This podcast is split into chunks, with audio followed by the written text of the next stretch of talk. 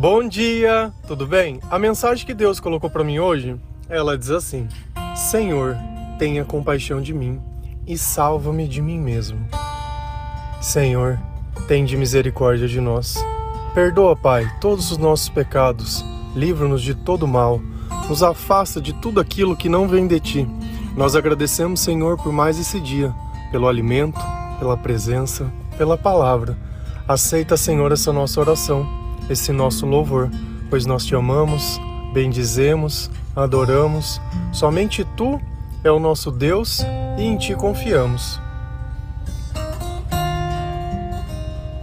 Se você parar para pensar um pouco, você vai encontrar diversas situações que você gostaria de ter feito diferente. Depois de um tempo que o sangue muitas vezes ele esfria, nós começamos a entender que essa forma que nós vivemos, meio emocionado, ela nunca traz nada bom. Quantas vezes nós não tínhamos uma causa legítima, nós não tínhamos a razão daquilo que nós estávamos reclamando ou fazendo, porém nós passamos do ponto. E aí aquilo que era razão virou crueldade, virou maldade. Às vezes nós dizemos a verdade, mas nem toda a verdade deve ser dita. Sabe por quê? Porque existe um contexto. Tem verdade que ela é dita com maldade. Ela não está sendo falada para que a vida daquela pessoa ela edifique.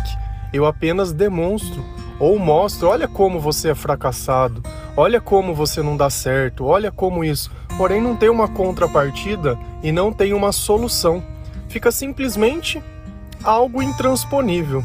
Só que Deus, quando ele participa da nossa vida, quando o Senhor ele nos dá sabedoria, quando nós compreendemos a razão de tudo e olhamos de uma forma onde nós não estamos preocupados apenas com, apenas com essa vida, mas com toda a eternidade e entendemos que a vida não é somente só sobre nós, a vida é sobre todos. Quando nós amamos Deus sobre todas as coisas e o próximo tem que ser amado como a mim mesmo, eu começo a me compadecer, eu começo a me colocar no lugar e eu começo também a entender que as mesmas limitações que eu tenho, outras pessoas também têm.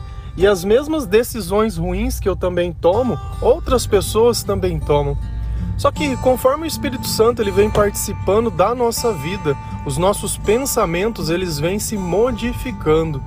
Nós começamos a tratar as pessoas com mais educação, começamos a ser mais tolerantes, não ligamos tanto o nosso emocional ao que acontece ao presente, mas há uma esperança vindoura de um futuro melhor, mas talvez que nem chegue nessa vida. Porém, os nossos olhos eles estão voltados para a eternidade. E a fé é justamente isso: acreditar não no que eu vejo, mas naquilo que eu sinto baseado na presença de Deus. Só que naquela vida velha, naquela vida que nós éramos guiados pelas nossas paixões, onde Deus estava sempre distante, Talvez o nome de Jesus fosse uma palavra conhecida, mas o meu comportamento não refletia os seus ensinamentos. Às vezes frequentava a igreja porque alguém me obrigava a ir, ou por um hábito ou por um costume, mas não porque eu gostaria e sentia falta de estar na presença de Deus. E a nossa vida ela vem se baseando e se acumulando um modo de viver. E quando nós observamos certo, certos tipos de comportamento, dá para nós entendermos muito bem o quanto Deus está perto ou longe daquela pessoa, porque tem certos tipos de comportamento que o Espírito Santo ele não compactua. Então é impossível eu estar ali blasfemando contra Deus e cheio do Espírito Santo. É impossível estar odiando ou com raiva de alguém ou com inveja e estar cheio de Deus. Não, esse comportamento ele não vem de Deus. O próprio diabo foi expulso do céu por querer ser, semelhante a Deus, por invejar o poder que ele tinha, por querer roubar a glória dele. Quando nós esquecemos a nossa origem, fica fácil querer subtrair o nosso presente, principalmente quando ele é bom. Só que tudo de bom que acontece em nossas vidas é graças ao Senhor. Tudo que temos é por Ele, tudo que somos é para Ele, mas na ausência dele, a nossa vida se torna um acumulado de destruição e de maus caminhos. Se a gente lá na palavra de Deus em Tito 3, versículo 3, a palavra do Senhor, ela diz assim: Pois antigamente nós mesmos não tínhamos juízo e éramos rebeldes e maus. Éramos escravos das paixões e dos prazeres de todo tipo e passávamos a nossa vida no meio da malícia e da inveja. Os outros tinham ódio de nós e nós tínhamos ódio dos outros.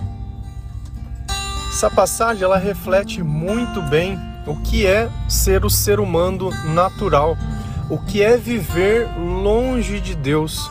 E todos nós, todos, sem exceção, seremos assim quando o Senhor estiver longe. Quando eu era ateu, esse era um resumo da minha vida. E quando eu encontro a maior parte das pessoas que estão sendo evangelizadas, que na verdade evangelizar é nada mais que testemunhar o que Deus fez na minha vida, usando o evangelho de Cristo, né? Então, o testemunho ele é muito sadio, né? Ele é necessário. Então a gente olha a nossa vida antes do Senhor e lê na palavra de Deus que a nossa vida vai ser desse jeito quando Deus está longe e não apenas a minha, mas a todos aqueles que carregaram o evangelho também antes de mim. Porque querendo ou não, quando nós estamos passando a mensagem de Deus, as boas novas do reino, nós continuamos reescrevendo a Bíblia. Esse é o ponto que às vezes você não percebeu, a sua vida é a primeira Bíblia que uma pessoa que não conhece o Senhor está lendo. E olha como quando ele começa a fazer uma autocrítica de si mesmo, começa a olhar a vida dele antes de se converter ao Senhor e depois que se converteu e começa a analisar o que mudou. E ele chega à primeira conclusão, que ele não tinha juízo. Então tudo que ele fazia não era baseado em algo que era bom ou ruim, era no emocional, era emocionado. Sabe, você querer erguer a voz porque você não quer se sentir melhor, não importa se aquilo vai trazer uma consequência maior ou não. Ah, a pessoa xingou, eu xingo de volta. Ah, se falou, eu faço o dobro. Sabe, esse comportamento reativo sem olhar as consequências. Além de não ter juízo, era rebelde e mal.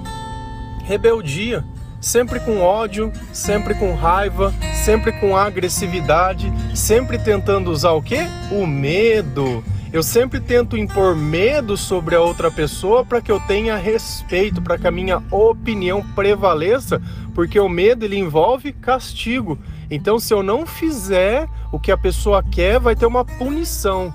Então, vê como é a maldade. Enquanto Deus prega misericórdia e amor, o mal prega medo e maldade, medo e castigo. E às vezes esse é o nosso senso crístico, querer que todos sejam castigados agora. É olho por olho e dente por dente, se esquecendo que muitas vezes nós somos aqueles que precisamos ser perdoados. Nós somos aqueles que precisamos da misericórdia de Deus e do amor. Nós somos aqueles que também temos feridas. E a nossa perfeição vem enquanto a presença do Senhor está conosco, porque longe dele percebe a quantidade de sentimentos e comportamentos negativos. Éramos escravos das paixões e dos prazeres de todo tipo. O que é uma escravidão? Não é você ter a liberdade para escolher o que você quer? Então, quando eu me torno escravo de algo, eu não tenho escolha.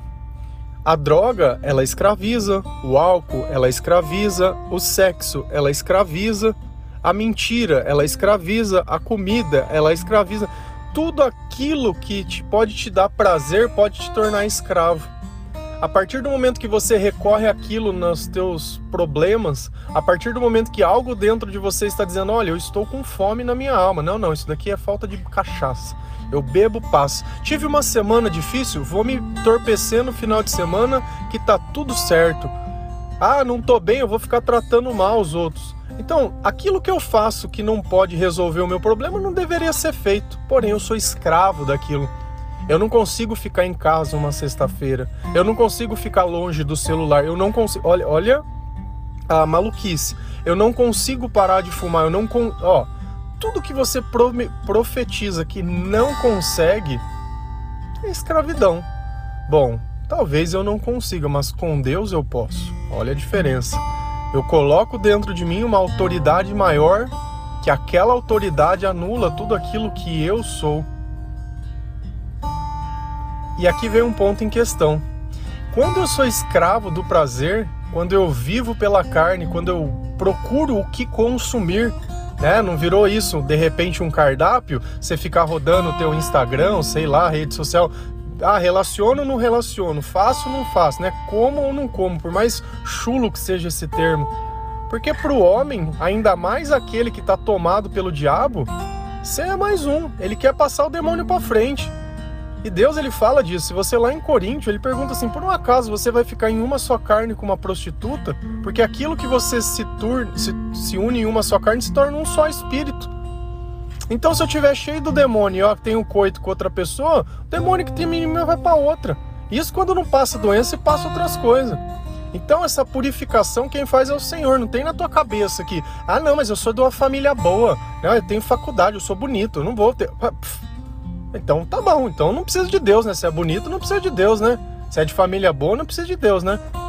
Vive como qualquer um, né? Mas não precisa, né? Se é bom. Eu vou falar o quê? Eu não posso falar nada. Se você não consegue olhar como essa como Paulo estava descrevendo Tito na Bíblia e reconhecer que a sua vida não é boa, que o teu comportamento não é bom, que você não está vivendo aquilo que você gostaria de viver, que os teus sentimentos são péssimos, e aí, quando nós estamos no meio dessa vida, nós temos uma coisa: malícia e inveja. Você imagina? Então, tudo isso que a carne traz é um combo. É um combo. E no final tem a cereja do bolo, que é o quê? Que é o ódio. Ai, eu tenho raiva dele. Ai, ele me traiu. Ele vem morrer. Ai, não gosto dele. Ai, não gosto dessa pessoa. Nossa, santo não bate. Nossa, mas. Olha o, o final, o resumo. Enquanto Deus é amor, o diabo é o que? É ódio. E olha como ele se afirma: eu tinha ódio dos outros como os outros tinham ódio de mim. Então era o diabo vivendo no meio do diabo. E aí, quando ele se converteu, o Senhor ele olhou e falou: Cara, essa vida não dá para viver desse jeito. Isso não é minha vida. Eu não quero mais ser escravo. Eu não quero mais ser desse jeito. Eu não quero mais. Não quero mais isso para mim. Não quero. E ele entendeu tudo isso. E quando a gente percebe aonde está o problema, que é dentro do nosso coração, dentro do nosso pensamento e dentro do nosso espírito, fica muito mais claro outras coisas na nossa vida. Se a gente, lá em Tito 1, versículo 15 e 16, a palavra do Senhor diz assim: Tudo é puro para os que são puros, mas nada é puro para os impuros e descrentes, pois a mente e a consciência deles estão sujas. Eles dizem que conhecem a Deus, mas o que eles fazem mostra que isso não é verdade. Estão cheios de, de, de ódio, são rebeldes e não são capazes de fazer nenhuma coisa boa. Lembra que ontem eu dei o exemplo do óculos, que você coloca um óculos com a lente vermelha e para onde você olhar vai estar tá sendo vermelho? Então às vezes o problema não está no lugar, mas no seu olhar. Exatamente o que a palavra diz tudo é puro para os que são puros, porém, para os impuros, nada é puro. E quem são essas pessoas? São os descrentes. E por que, que eles são assim? Pois a mente e a, a consciência deles estão sujas. Hum, entendi. Então a maldade que eu vejo nas coisas é a maldade que está em mim mesmo? E agora a frase faz sentido. Senhor, tenha compaixão de mim, e salvo-me de quem? De mim mesmo, porque é o meu olhar que está contaminado, são as minhas coisas, são o meu preconceito, é a minha forma de ver. Olha que eu estou trazendo tudo pro meu, pro eu, né? Pro demoníaco. Deus é o nosso, Pai nosso. O meu, ele não existe. O meu é aquilo que me escraviza. É o meu prazer, é o que eu gosto, é o que eu acho, é o que eu penso. Ah, eu não concordo, porque eu não penso assim. Já ouviu essas pessoas dizendo exatamente com essas argumentações as coisas? Eu não concordo. Ai, não sei. Então, enquanto Deus vem sendo a certeza, o diabo é a própria dúvida. E aqui tem algo que é importante. Eles dizem que conhecem a Deus. Dizem, palavras não significam nada quando não tem comportamento. Como dito também, a fé sem obra é morta em si mesma. Mas o que eles fazem mostra que isso não é verdade. Então, às vezes, você tá ali olhando, abre o perfil de alguém e vai vendo: olha, tem uma fotinha da igreja, tem uma coisinha aqui, Deus isso, Deus aquilo, e final de semana ele tá lá no meio de todo mundo. É imperceptível a diferença dele. Se você é um cristão que está no meio de pessoas que não são convertidas e você é igual, você não é convertido. Ah, não, mas eu leio a Bíblia. Mas não é convertido. Você pratica o que Deus fala? Não, não pratico. Por quê? Ah, porque eu. Ah, você, entendi. Então você quer pôr o evangelho de Jesus em cima do seu. Um evangelho que é feito de sangue, de poder, de respeito, de tudo. Você quer pôr a tua opinião. Por quê? Porque você é escravo de prazer, você é um fraco. Você é um fraco e aí você quer amoldar, você quer amansar o evangelho para caber dentro de você. Então fala que você não tem evangelho. Porque quando o poder de Deus se manifestar na sua vida, toda a escravidão ela vai sumir. Porque aonde existe o Espírito de Deus, ali sim tem liberdade. Olha como as frases e os versículos eles sempre se conectam, sempre estão interconectados. Porque, porque o Espírito Santo é o mesmo, o pensamento é o mesmo, o agir é o mesmo, o mover é o mesmo, o poder é o mesmo. E é tudo, é tudo a mesma coisa. E aí nós vamos lá, estão cheios de ódio de novo. Olha que novamente o mesmo comportamento, rebeldia e ódio é citado também no primeiro versículo para descrever o comportamento dessas pessoas. E aí o que acontece? Não são capazes de fazer coisas boas. Ai, mas essa pessoa ela é drogada, sabe? Mas ela é uma pessoa boa, é tão inteligente, sabe? Ele é escravo de si mesmo, sabe? E Deus disse: olha, isso daqui não é, vem de mim. Não, mas é uma pessoa inteligente, sabe? Não, ele é assim, mas é uma pessoa boa, sabe? É... E a gente pega o problema, né, que é a consequência grave, e quer achar que a pessoa é boa. Bom mesmo é somente o Senhor quando Ele está junto. Então essa palavra boa arranca. Vou fazer uma pergunta para você. Você é uma boa pessoa? Eu não sou uma boa pessoa. Não tenho medo de receber esse título. Mas quando o Senhor está comigo, eu tenho a oportunidade de fazer coisas boas.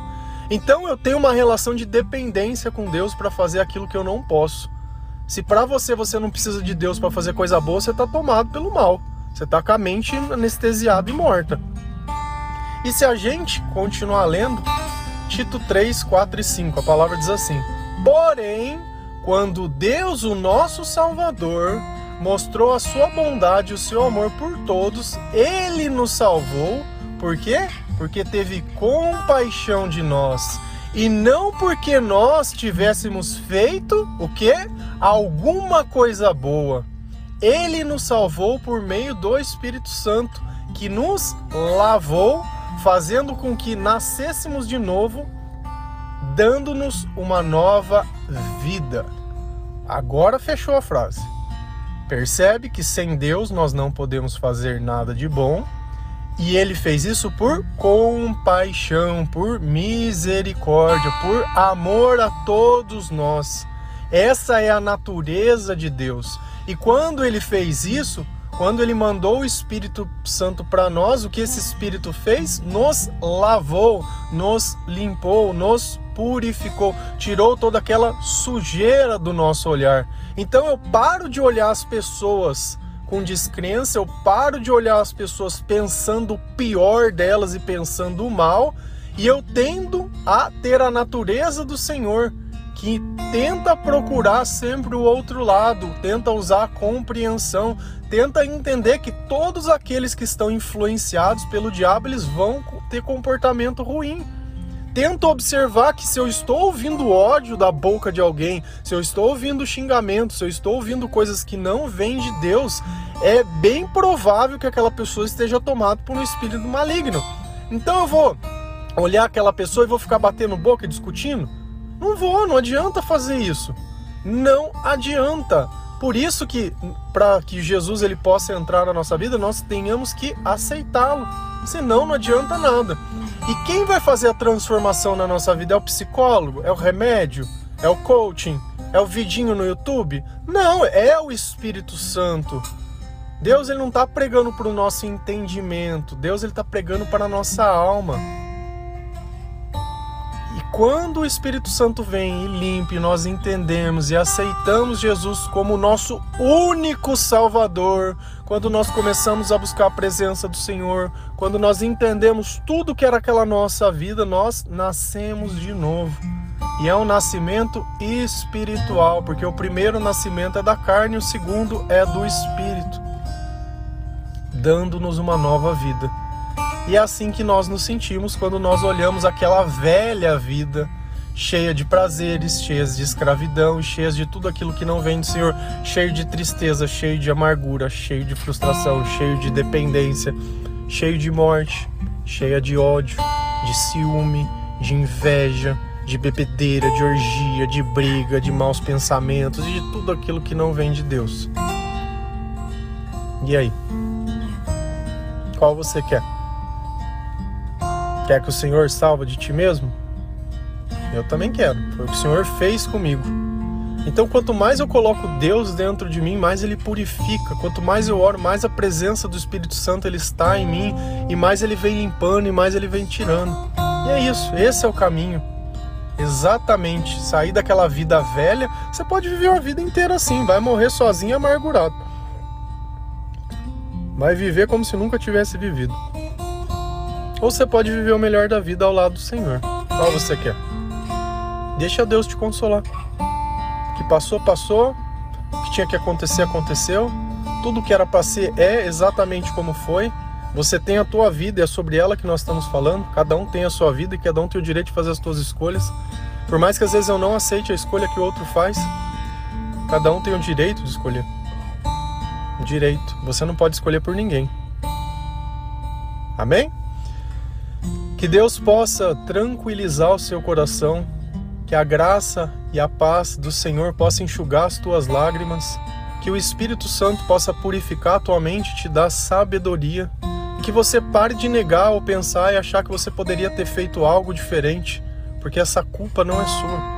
Que o Senhor tenha misericórdia de nós. Amém? Um bom dia, feliz a nação cujo Deus é o Senhor. A paz no nosso Senhor Jesus Cristo.